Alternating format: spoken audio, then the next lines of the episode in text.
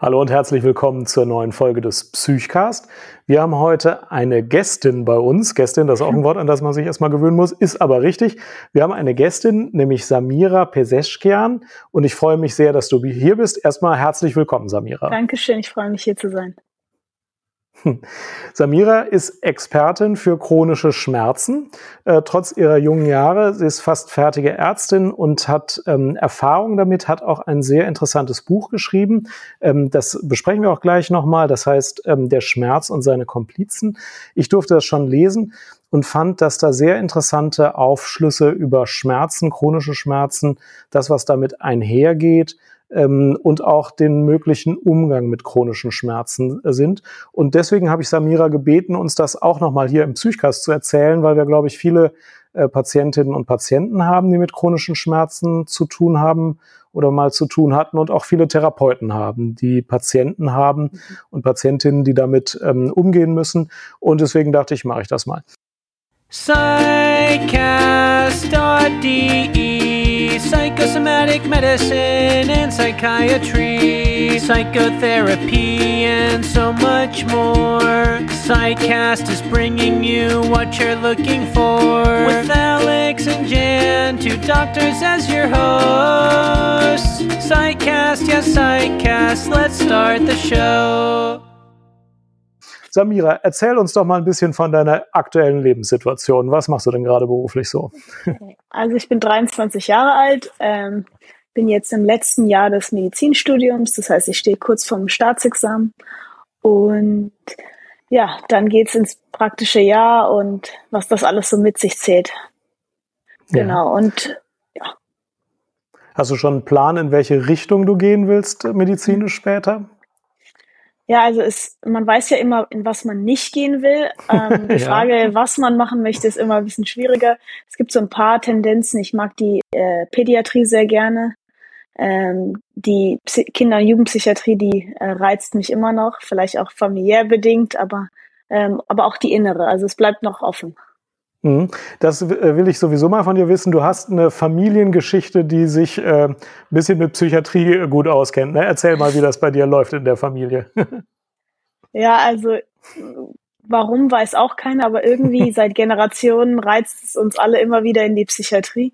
Äh, mein Großvater ist äh, Psychiater und Neurologe und mein Vater und Onkel sind beide Psychiater, einer für Kinder und Jugend und Erwachsene, mein Vater und mein Onkel für auch Neurologie und Psychiatrie. Also und es sieht auch so aus, als ob die dritte Generation auch wieder in die Psychiatrie geht. Äh, ja. Ja, vielleicht gewinnt dich die Psychiatrie ja auch noch. Man wird sehen. Und du hast ein Buch geschrieben. Zeig mal in die Kamera das Buch. Voll gut. Der Schmerz und seine Komplizen von Samira Peseschkian, ähm, zusammen auch mit deinem Großvater. Ähm, du hast ein Buch über Schmerzen geschrieben und ähm, in dem Buch äh, erklärst du ja auch, dass du selber damit eigene Erfahrung hast. Und ich würde tatsächlich gerne damit anfangen, dass du uns mal erzählst, mit welcher Schmerzproblematik du zu kämpfen hattest oder hast äh, und wie sich das bei dir entwickelt hat. Erzähl uns das doch gerne mal. Also es hat ungefähr, oder es war Anfang 2018, als es begonnen hat. Ich habe einfach irgendwie plötzlich Bauchschmerzen nach jeder Mahlzeit bekommen, Übelkeit, ähm, ja, und man, so ganz wusste man es nicht. Ich ging davon aus, dass es einfach eine ganz normale, so ein Infekt wäre, eine, vielleicht ein viraler gastrointestinaler Infekt. Ähm, aber es ging nicht weg. Und dann nach paar Wochen habe ich mir auch angefangen, so ein paar Sorgen zu machen, bin zum Arzt gegangen. Aber man konnte eigentlich nichts Spezifisches finden. Und dann habe ich langsam, habe ich gedacht, okay, vielleicht ist es auch psychosomatisch, vielleicht einfach der Stress durch die Uni. Aber über die Monate wurde es dann auch immer schlimmer und sch schlimmer. Ich habe dann viel Gewicht verloren. Ähm, die Übelkeiten, die Bauchschmerzen waren wirklich nach jeder einzelnen Mahlzeit. Und ja, das Ganze, das, also man hat es gar nicht erwartet. Ich war eigentlich im Training für einen Marathon. Und dann hat es halt plötzlich angefangen. Und ich erinnere mich noch, als ich beim Rennen war, habe ich an einem Tag zu einer Freundin gesagt, ich kann nicht mehr, meine Beine fühlen sich so schleppend an und irgendwas ist, ist falsch. Mein Körper, mein Körper kann nicht. Und sie hat auch noch gelacht und gesagt, nee, nee, das ist einfach deine Kondition. Du bist einfach nicht trainiert. Ähm, und dann haben wir gelacht und dann, ja, und dann hat man über Jahre das gesucht. Ich habe alle Ärzte, also von Gastroärzten bis zu ähm, Heilpraktikern, alle verschiedenen Medikamente probiert. Ich habe sogar ähm, traditionelle chinesische Medizin probiert. Ähm, und viele Dinge, die auch bei vielen ja auch helfen, Akupunktur. Aber in meinem Fall hat es halt nicht geholfen. Und dann zweieinhalb Jahre später hat man dann erfahren, dass, also wenn man sich die Aorte anguckt, äh, bei dem abdominellen Teil gibt es eine kleine Abzweigung, die den Magen mit Blut versorgt. Das nennt sich der Truncus celiacus. Und der war in meinem Fall von außen zerdrückt durch ein Ligament. Das heißt, statt dass ich 100 Prozent äh, Blutzufuhr zum Magen bekommen habe, habe ich nur 50 Prozent bekommen. Und wenn man nicht isst, ist es auch kein Problem, dann reichen die 50 Prozent. Mhm. Aber sobald man isst, bekommt man halt extreme Schmerzen, also so diese Schmerzen, als ob man halt kein Blut bekommt. Und als man das erfahren hat, ähm, ja, eigentlich eine sehr gute Nachricht, ist aber eine sehr, sehr seltene Erkrankung. Die nennt sich Dunbar-Syndrom. Und ich glaube, es gibt zwar viel, viel mehr Menschen, die die haben, aber diagnostiziert sind es nur fünf in eine Million. Mhm. Und ja, ich hatte dann Glück, dass man auch einen richtig einen guten Chirurgen gefunden hat, der sich so ein bisschen mit dem Thema auch auskannte. Und wurde dann letztes Jahr vor circa einem Jahr über ähm, operiert. Ah ja. Und ja, also es ist auf jeden Fall besser mhm. geworden, viel, viel besser, nicht mhm. vergleichbar mit den Schmerzen von vorher. Aber spannenderweise, und ich bin mir sicher, da werden wir auch noch später drauf kommen, ist es ja so, dass bei mir die mechanische Reparatur, der somatische Teil war ja eigentlich damit fertig und abgeschlossen. Und trotzdem hatte ich in danach immer noch Schmerzen. Und vielleicht da ist so ein bisschen der Prozess so, dass die Psyche ja auch involviert ist in dem ganzen Prozess. Mhm. Und auch mitspricht. Wie viele Beschwerden hast du jetzt noch? Also was für Beschwerden sind es im Moment noch? Hm, also ich würde behaupten, der Magen ist mein sensibelstes Organ. Also wenn es irgendwo äh, draufschlägt, dann auf den Magen. Aber vielleicht jetzt noch so 20 Prozent mhm. Beschwerden, wenn ich vorher 100 Prozent hatte. Und dann auch noch, wenn du was gegessen hast, oder wie ja. sieht es im Moment aus? Hm, also ich glaube, ich muss trotzdem noch sehr aufpassen, mhm. so was ich esse und ähm, wie viel Sport ich betreibe. Wenn ich zu viel mache oder so, dann wirkt sich da schon drauf an. Aber Genau, meistens dann immer noch nach mhm. dem Essen. Und das ja. hat mehrere Jahre gedauert zwischen dem Beginn der Symptomatik mhm. und der Diagnose und Operation. Ja. Fast drei Fast Jahre. drei Jahre. Erzähl uns mal ein bisschen davon, wie sich der Schmerz so bei dir ausgewirkt hat und was du so erlebt hast mit diesen Schmerzen, die nicht besser wurden. Ja, also ich finde, es ist spannend, weil am Anfang sind es natürlich die Schmerzen, die nerven und man man auch dann im Alltag auch gestört wird, man hat immer wieder Schmerzen, man kann nicht machen, was man möchte. Dann kam natürlich die Übelkeit auch so ein bisschen zu Besuch, die einem ja, also die ja immer im Prinzip die Aufmerksamkeit will. Man kann sich ja auf gar nichts mhm. konzentrieren, wenn einem übel ist. Ähm, und ich glaube aber, was spannend ist, ist, dass es nicht nur die Schmerzen waren, sondern auch so die, die Dinge, die so als Nebenwirkungen dazu kamen. Also die Schmerzen waren sehr, sehr schwierig zu ertragen. Aber für mich war zum Beispiel die Ungewissheit mindestens so schwierig zu ertragen. Also dieses Gefühl, ich bin hilflos und ich weiß nicht, wann mhm. es weggeht. Und ähm, das war für mich ganz, ganz schwierig zu wissen. Und ich glaube, das ist ja auch etwas, was für viele chronische Patienten schwierig ist, nicht zu wissen, wann es fertig ist. Also ja, das war ein Aspekt. Ich glaube, es hat halt auch die, also hat natürlich auch einen Einfluss auf ähm, Geselligkeit und Freunde oder ähm, auch aber auch auf Leistung, also was, was so Arbeit und äh, Studium angeht, ist natürlich eine große ähm, Veränderung, mhm. die es auch mit sich bringt. Ich habe zu dem Zeitpunkt super viel Sport gemacht und bin dann musste mich dann in vielen Dingen mhm. auch zurückziehen. Und du hast dich jetzt aber nicht deinem Schicksal einfach nur so ergeben, sondern du hast zum einen weiter versucht, die Diagnose rauszufinden und zum anderen hast du das ähm, was sich jetzt im Buch äußert, ja auch irgendwie durchdacht und strukturiert für dich ähm, und überlegt, was sind das für Folgen, die chronische Schmerzen haben. Und in dem Buch nennst du das die Komplizen des Schmerzes. Und ich würde gerne mhm. ähm, dich bitten, uns mal zu erzählen, was das denn so typischerweise macht mit chronischen Schmerzen, welche mhm. Komplizen der Schmerz so ins Leben ruft und was äh, viele Patientinnen und Patienten so wahrnehmen. Erzähl mal, was du da so zusammengestellt hast. Mhm. Ja, also wenn man chronischen Patienten fragt, was ist das Schlimmste an einer Erkrankung, egal ob es jetzt mit Schmerzen oder nicht ist, ähm, wenn man ihn fragt, würde man ja immer davon ausgehen, dass sie sagen, die Schmerzen oder so. Und mhm. häufig ist die Antwort aber nicht die Schmerzen, sondern die Ungewissheit, äh, die Angst oder irgendwas anderes. Und so ging es mir halt auch. Und ich bin der Meinung, dass der Schmerz kommt und er ist halt wie ein Rudeltier. Er kommt nicht alleine, sondern er bringt gleich seine Freunde mit, seine sogenannten Komplizen. Und das sind die Begleiterscheinungen einer Erkrankung. Und spannenderweise, chronische Erkrankungen sind ja ein Riesenfeld und ähm, obwohl es so, so häufig ist, also man spricht ja jetzt mittlerweile von jeder fünfte unter 30 und jeder zwei, mehr als jeder zweite über 60. Also das sind ja gewaltige Zahlen und trotzdem sind wir uns ja gar nicht einig, was chronische Erkrankungen sind.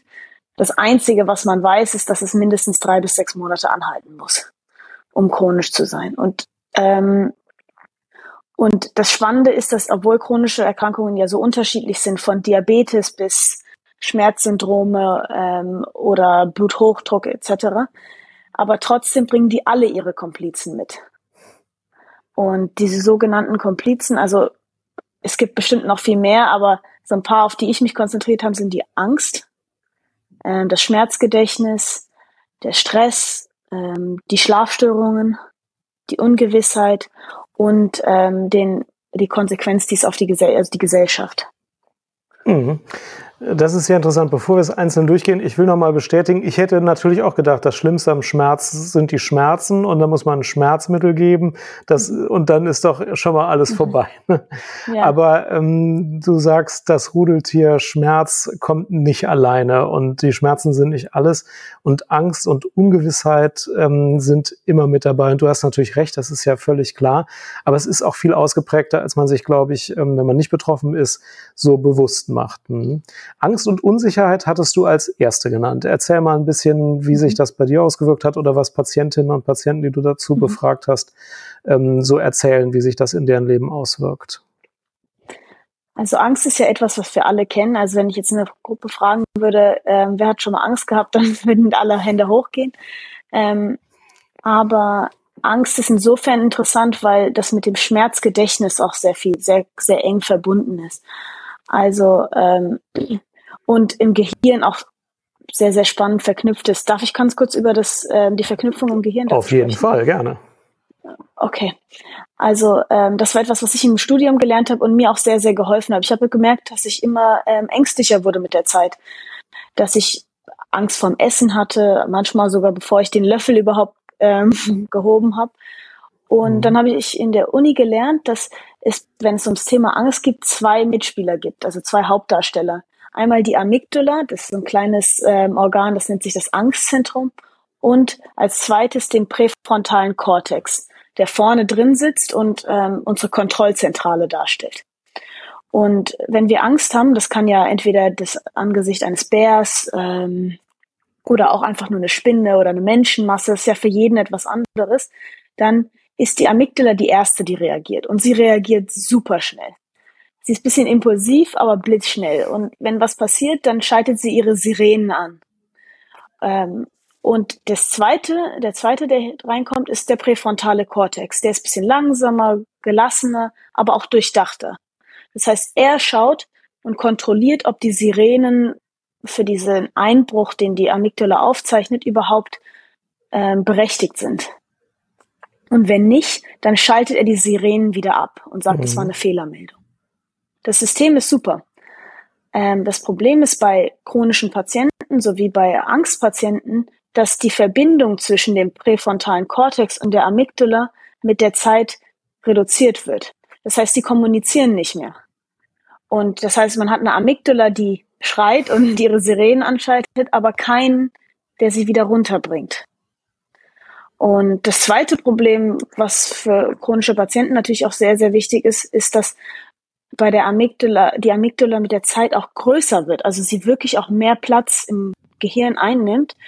Und wenn sie vielleicht vorher die Spinne selbst krabbeln sehen müsste, reicht jetzt das Spinnennetz, mhm. um das einzuschalten. Das heißt, es ist wirklich wie so ein sonnenverbrannter Körper. Und wenn jemand täglich Schmerzen hat, dann trainiert er ja täglich seine Amygdala.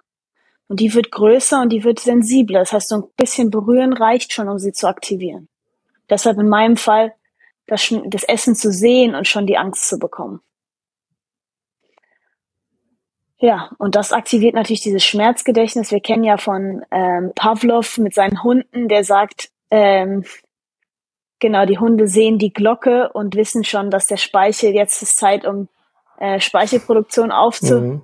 Äh, aufzuheben, weil das Essen kommt. Und genauso kann man bei Patienten, also sind, ich kann auch mein Beispiel nehmen, war die Glocke bei mir das Essen und das Angesicht dessen hat mich natürlich dann, hat mir an mir Angst mhm ähm, Das heißt, du hattest schon Angst vor dem Essen und äh, bevor du überhaupt was gegessen hast und der Körper mit Schmerzen reagieren konnte, mhm. hattest du schon Angst zu essen, was sich wahrscheinlich auf deine Ernährung und dein Marathontraining auch schon ausgewirkt hat, oder?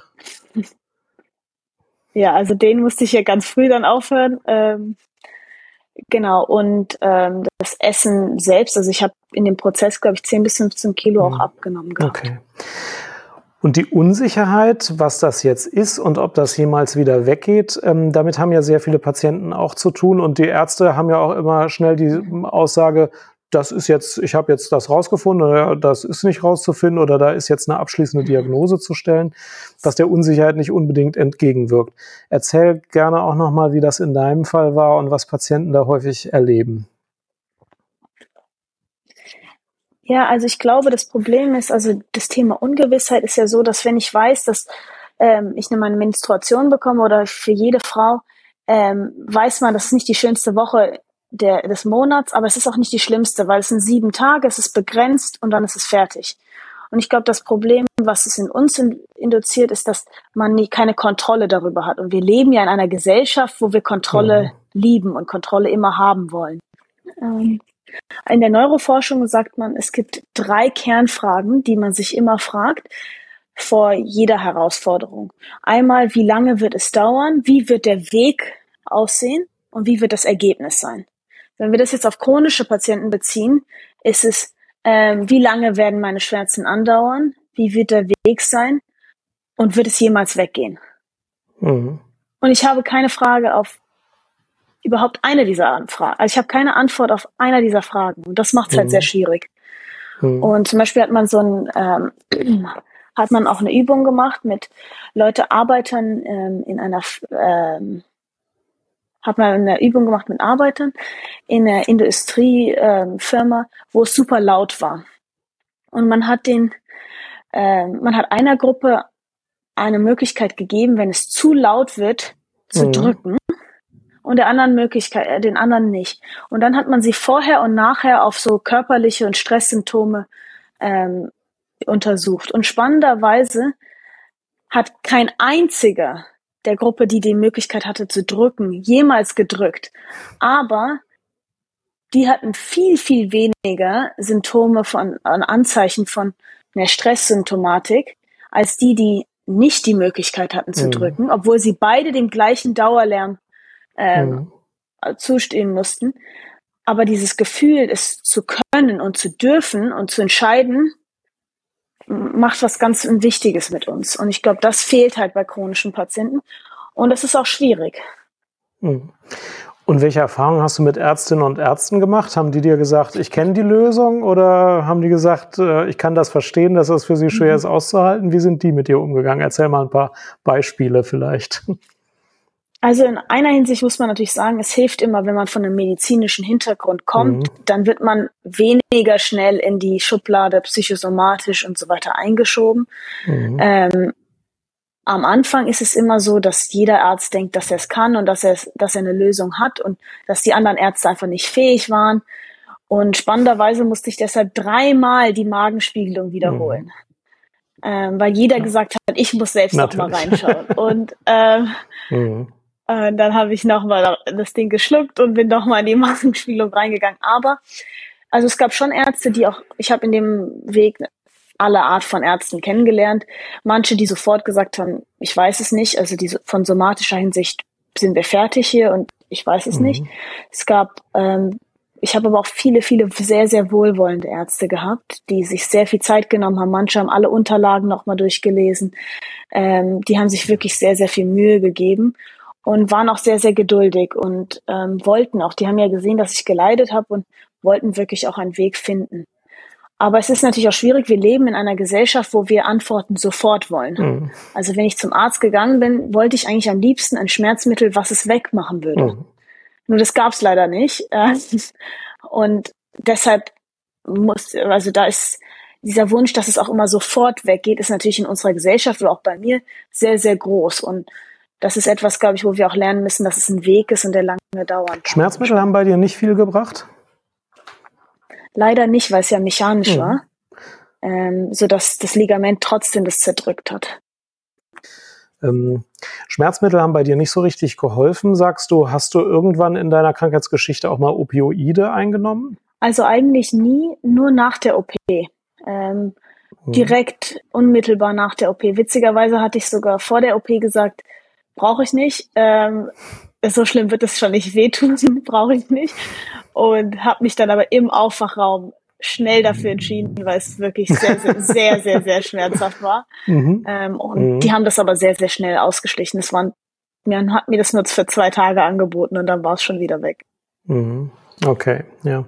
Aber das ist, glaube ich, auch was, was viele Schmerzpatienten feststellen, dass die Ärzte immer sagen, ja, ich gebe ihr irgendein Schmerzmittel, dann mhm. geht der Schmerz schon weg, aber diese Schmerzmittel eben auch nicht immer helfen. Und ja. ähm, das ist ein Thema, das Ärzte mhm. auch nicht so gerne hören. Die sagen, wieso, ich habe Ihnen ja. doch was rezeptiert, jetzt muss doch mhm. besser sein, dann nehmen Sie halt eine ja. mehr. Ja, oder zum Beispiel, also haben ja auch Schmerzmittel sehr, sehr viele Nebenwirkungen. Unter anderem zum Beispiel, dass man super schläfrig wird oder dass man gar nicht mehr schlafen kann. Und, mhm. ähm, und zig andere Sachen. Und die können manchmal sogar diese Komplizen auch noch befördern. Also das eine mhm. ist damit halt nicht weggegangen. Obwohl ich aber auch trotzdem nicht sagen möchte, dass ich nicht dafür bin, dass man auch symptomatisch manchmal behandelt. Also ist auch wichtig, aber ja, halt nicht mhm. nur. Mhm. Zwei Komplizen haben wir jetzt schon angesprochen, nämlich die, die Angst und die Unsicherheit, wie es weitergeht. Welche Komplizen treten denn in diesem Rudel noch zusammen mit den chronischen mhm. Schmerzen auf? Also ein wichtiger ist die Gesellschaft.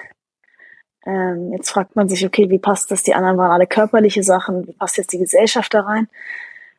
Ja, also die Gesellschaft hat ja ein, also man sagt ja entweder, die Gesellschaft hat einen Einfluss auf die Schmerzen und die Schmerzen haben einen Einfluss auf die Gesellschaft.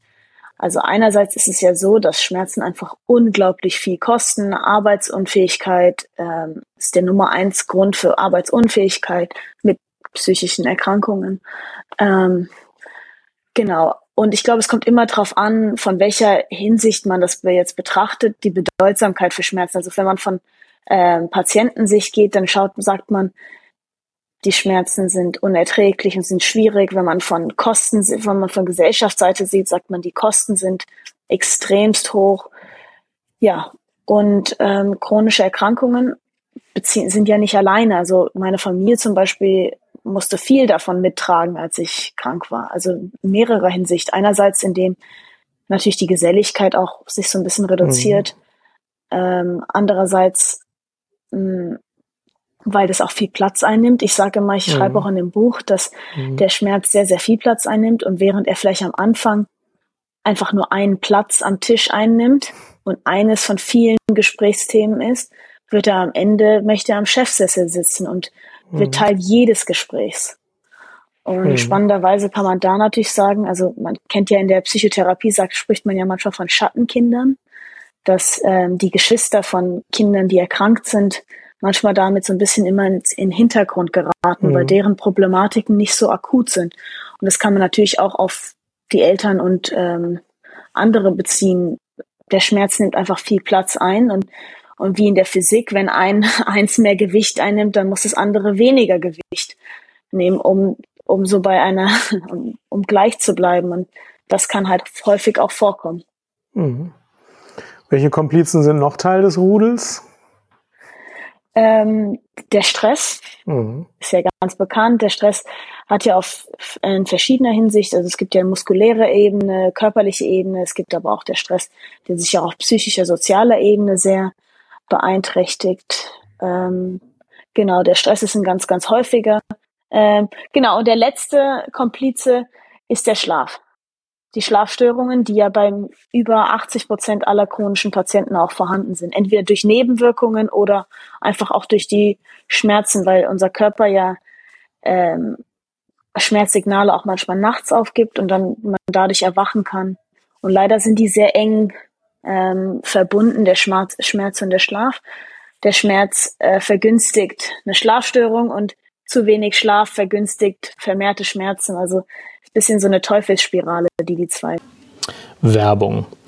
Diese Folge des Psychcasts wird unterstützt von Blinkist. Blinkist ist ja schon lange ein Kooperationspartner von uns und ihr kennt das ja, das ist ein Webservice, der Bücher zusammenfasst auf eine Viertelstunde und diese Zusammenfassung werden als Text zur Verfügung gestellt, aber auch als gesprochene Blinks, ähm, die von professionellen Sprechern eingesprochen werden. Blinkist hat sich jetzt aber auch den Podcasts gewidmet und auch interessante Podcasts werden jetzt von Blinks äh, aufgenommen und verfolgt. Und die werden auch zusammengefasst auf eine Viertelstunde. Das heißt Shortcasts. Und wir sind sehr stolz, dass jetzt auch der Psychcast ein Shortcast bei Blinkist ist. Ähm, da werden ausgewählte Folgen auf eine Viertelstunde zusammengefasst. Und das Wichtigste von dem, was ihr hier hört, äh, nochmal zusammengefasst, äh, steht nun auch als Shortcast bei Blinkist zur Verfügung.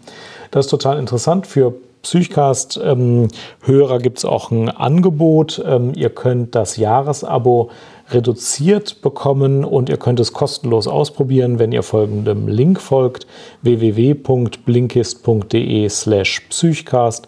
Da schreibt man www.blinkist.de slash psychcast. Da könnt ihr euch mal anhören, wie die Blinks äh, zum Psychcast oder vielmehr die, der, der Shortcast, die Shortcast-Episoden zum Psychcast euch gefallen. Vielen Dank für die äh, freundliche Unterstützung und nun geht's weiter mit sich mhm. bringen. Ja. Okay, sag mal, und dein Großvater hat schon die positive Psychotherapie äh, begründet. Erzähl mal ein bisschen, was das ist, damit wir wissen, wo es losgeht, wenn du das dann für chronische Schmerzen anwendest. Erzähl mal von deinem Großvater ein bisschen. Ähm, mein Großvater hat in den 1970, also mein Großvater ist ja Neurologe und Psychiater und hat in den 1970er Jahren ähm, die positive Psychotherapie erfunden. Das ist eine äh, psychotherapeutische, tiefenpsychologische Methode. Und die besteht so ein bisschen auf, auf drei Beinen, auf drei Säulen. Einmal das positive Menschenbild, ähm, die Balance, die der Mensch mit sich bringen muss und ähm, eine Konflikt, wie man mit Konflikten umgeht. Mhm. Und wenn man sich das Wort Positum jetzt, ähm, wenn man über das Wort Positum nachdenkt, dann denkt man immer, ah, positiv, schönreden und so weiter. Aber eigentlich wenn man in der Enzyklopädie nachgucken würde, heißt Positum das Tatsächliche, das Vorhandene. Also sowohl den Plus- und den Minuspol, also alles, was halt, was es dazu gibt. Und ähm, ein großer Aspekt der positiven Psychotherapie ist das positive Menschenbild. Und ähm, dieses Zitat aus den Bahai-Schriften hat ihn, glaube ich, sehr beeindruckt. Es hieß, ähm, der Mensch ist ein Bergwerk reich an Edelsteinen nur die Erziehung kann bewirken, dass er seine Schätze enthüllt und die Menschheit daraus Nutzen zu ziehen vermag. Und das war einer seiner Lieblingszitate und war auch so ein bisschen die Basis dieses positiven Menschenbilds.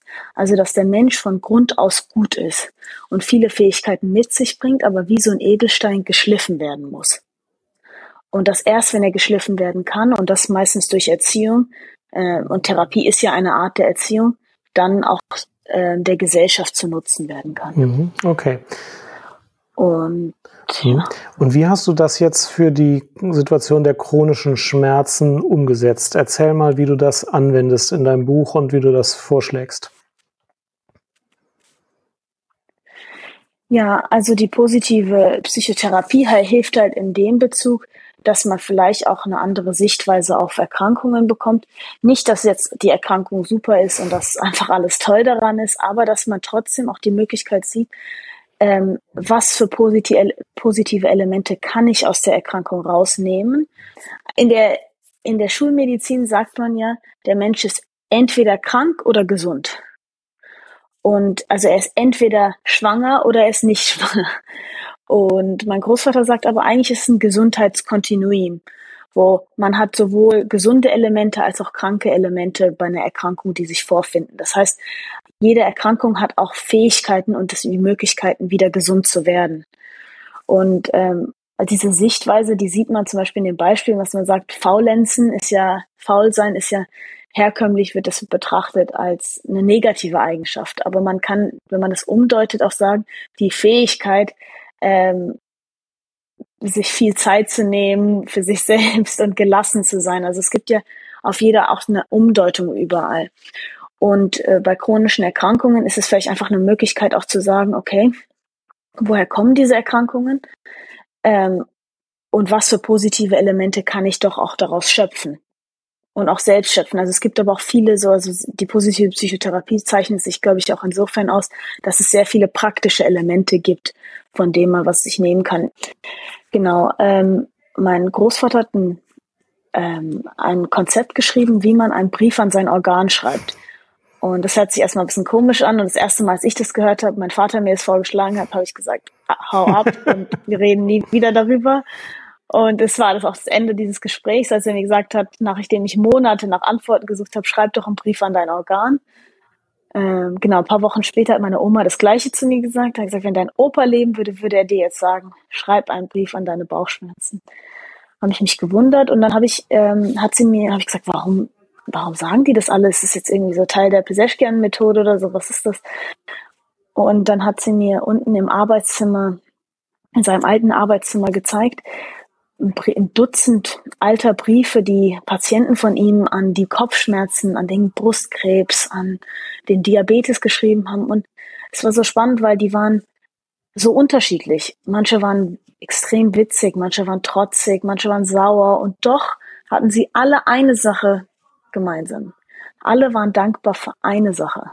Eine Sache hatten sie gelernt, für die sie dankbar waren. Und das fand ich spannend, weil das ja doch auch chronische Erkrankungen ja das Leben schon auch sehr verändern, auch in bestimmter Hinsicht. Und dann hat sie, habe ich eine Vorlage gefunden. Und er sagt, es gibt drei Adressaten, an die man immer schreiben muss. Man schreibt an den Kopf, an den Bauch und an den, äh, an die Füße. Mhm. Okay, an den Kopf für den Intellekt, den Bauch für die Gefühls-, Angst- und Emotionswelt und die Füße für die Handlungsfähigkeit weil alle drei in einer Erkrankung immer beeinträchtigt werden. Das finde ich total schön, muss ich ja, wirklich so mal gerade einwerfen. Weil Kopf und Bauch, da wäre man jetzt noch drauf gekommen. Aber für die Füße ist ein schönes Bild, um deutlich zu machen, dass man auch irgendwie jetzt ja was an Handlungen herausholt aus dem, was man schreiben will oder dass es Handlungen gibt, die man machen will. Also Kopf, Bauch und Füße, das Bild werde ich hoffentlich nie mehr vergessen. Das finde ich sehr schön, darüber nachzudenken, was man denen schreiben kann. Mhm. Ja, also es ist auch super, super anders. Man stellt, also ein Brief an sein Organ mhm. ist eine komische Vorstellung, aber irgendwie, ähm, und es ist auch nicht einfach. Also ich habe es probiert und über Wochen lang immer wieder verändert und und auch alle, die jetzt in dem Buch, ähm, es mhm. gibt ja acht Beispielbriefe von Patienten, alle, die einen Brief geschrieben haben, berichten auch, dass es gar nicht so einfach war, sich so hinzusetzen und einen Schritt zurückzunehmen. Also es geht nicht. Als mein Vater mir vorgeschlagen hat, einen Brief zu schreiben, meinte er nicht, dass das meine Erkrankung heilen würde, sondern einfach, dass, dass ich dadurch einen Schritt zurückzunehmen könnte und die, dass mhm. die Krankung als Ganzes betrachten würde. Also sowohl über das Positive als auch das Negative zu reflektieren. Und das hilft sehr. Mhm. Okay.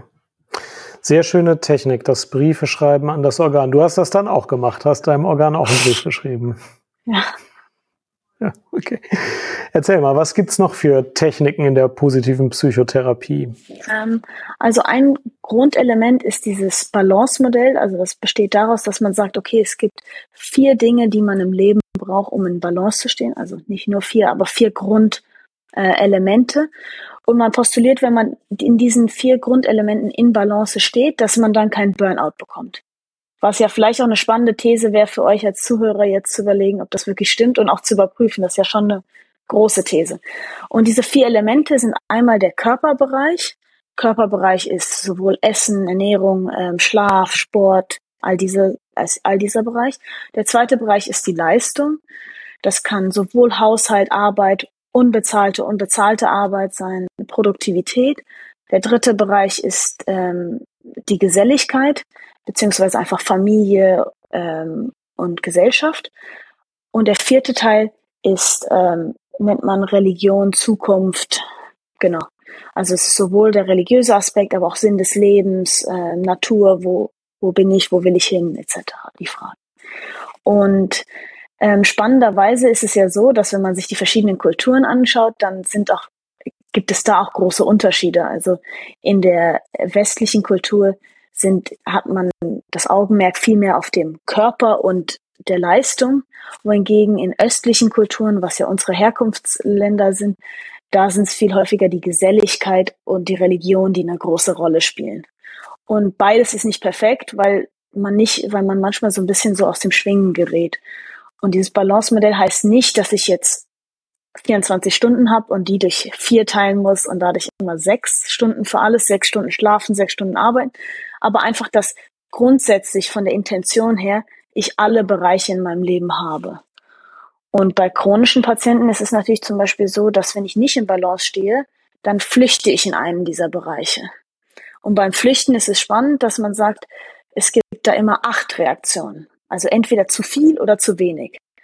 Also als chronischer Patient, als Beispiel, könnte ich entweder darin pflichten, dass ich sage, ich bin nur noch in der Geselligkeit, ich treffe mich nur noch mit Leuten, damit ich nicht alleine bin und nicht über mich selbst nachdenken muss, oder ich trete komplett zurück und in die Einsamkeit und treffe gar keinen mehr und bin so ein bisschen isoliert.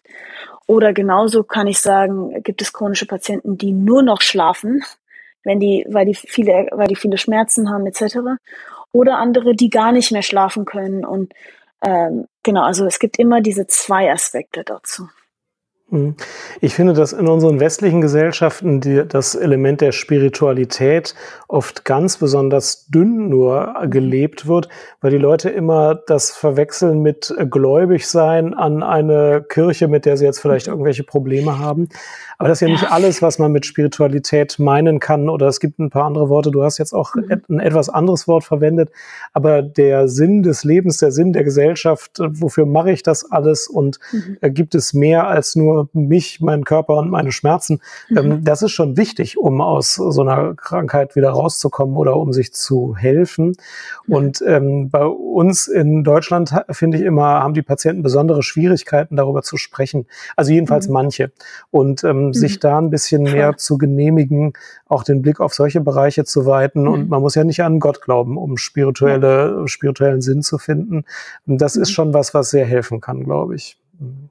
Ja, ich glaube, eine Sinnhaftigkeit, also egal, ob es mhm. jetzt mit Religion oder ohne mhm. ist, eine Sinnhaftigkeit zeigt, hat man ja auch gesehen in ganz vielen wissenschaftlichen ja. Erkenntnissen, dass das sogar ähm, die, der Genesung ähm, ja. hilft und dass man einfach, weil man positiveres Bild auch aufs Leben hat. Und vielleicht, also mhm. Nietzsche sagt ja, wer ein Warum hat, ähm, der findet auch einen Weg. Das ist richtig, ja. Ja, und bei uns ist oft so, die Leistung, die man im Job bringt oder auch andere Leistungen, die werden sehr hoch gezählt. Aber mhm. dass es über die Leistung hinaus einen Sinn gibt, das wird sehr niedrig gehangen. Und wenn dann die Leistung einbricht, zusätzlich zu den chronischen Schmerzen, und das kann ja leicht passieren, mhm. dass man dann nicht mehr arbeitsfähig ist, dann bricht fast alles ein. Und das ist natürlich ein Problem. Mhm. Also sich da in allen Bereichen wieder Raum zu geben, sich zu stabilisieren, ist schon sehr wichtig. Das sind sehr schöne mhm. Beispiele. Äh, hast du noch ein Beispiel für uns aus der positiven Psychotherapie, das bei mhm. chronischen Schmerzen helfen kann? Mhm. Ähm, also ich glaube, ein anderer Aspekt, mit dem, er, mit dem man sich in der positiven Psychotherapie noch ähm, zusammensetzt, auseinandersetzt, ist das Thema mit, äh, wie man mit Konflikten umgeht. Also Konfliktreaktionen sind ja super unterschiedlich. Man, Freud hat ja schon darüber gesprochen, aber es gibt, mein Großvater hat von diesen vielen, die Freud besprochen hat, sich so vier rausgesucht, die er ganz spannend fand. Einmal ist es die Konfliktverneinung, einfach Kopf in den Sand und ich habe keine Erkrankung und ich brauche nicht zum Arzt gehen und es ist auch nichts. Also das war meine erste Haltung. Ähm, dann gibt es die Konfliktverschiebung. Das ist nicht meine Schuld, das ist die Schuld von den Ärzten, das ist die Schuld von äh, dem Gesundheitssystem etc. Die dritte ist ähm, die Konfliktverstärkung, dass alles ganz, ganz groß wird. Alles wird unter die Lupe genommen. Und dass jeder Bauchschmerz jetzt auch gleich die ganze Erkrankung wieder mit sich bringt oder ähm, also wirklich jeder, jedes Haar, das ausfällt. Man kennt es ja aus dem Deutschen von der Mücke zum Elefanten. Und das heißt einfach diese große Verstärkung von der Erkrankung.